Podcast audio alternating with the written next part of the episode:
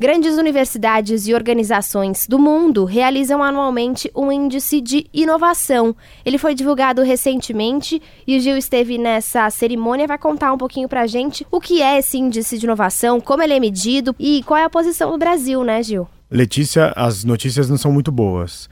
Esse documento já é realizado há vários anos e ele tem a liderança da Universidade de Cornell, dos Estados Unidos, da INSEAD, que fica na Europa, e da WIPO, que é a Organização Mundial para a Propriedade Intelectual.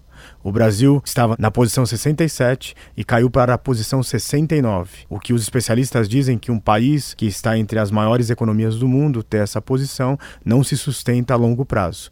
Mas como isso é, é medido? São 81 indicadores em 127 países, 41 autores e 89 data contribuidores. E aqui no Brasil, o Sebrae e a CENI estão liderando esse projeto. O que os pesquisadores disseram sobre a inovação brasileira que fez a gente ter essa queda aí no ranking? Dizem que o primeiro grande problema em qualquer área da humanidade é você jogar sempre a culpa em outro.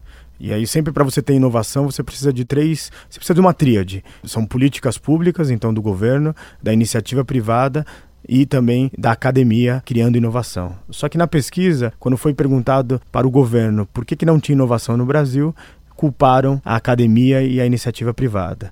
A iniciativa privada disse porque não tem políticas públicas e porque a academia não apoia. A academia colocou a culpa nos outros dois. Ou seja, todo mundo colocando a culpa em todo mundo e ninguém sentando para tentar resolver esse problema. E falando um pouquinho sobre os critérios em que o Brasil caiu ou foi pior, o que, que falta para o Brasil subir aí nesse ranking, melhorar a inovação no país? É, o primeiro é o fator humano, né, o capital humano. Nós precisamos treinar, mudar toda a nossa forma de capacitar, de estudar, de produzir pessoas para essa nova século XXI. As nossas escolas, a nossa academia, até as capacitações nas empresas estão produzindo profissionais para o século passado. A gente não está dizendo que não há profissionais capacitados. A gente tem que pensar se todos os brasileiros ou a maioria dos brasileiros têm condições de se capacitar para o mercado de trabalho, de ter educação. O Brasil é um país muito diverso, muito grande. Se você quiser conferir todo esse documento, a gente colocou lá na nossa página Revolução Band News, que você encontra no bandnewsfm.com.br.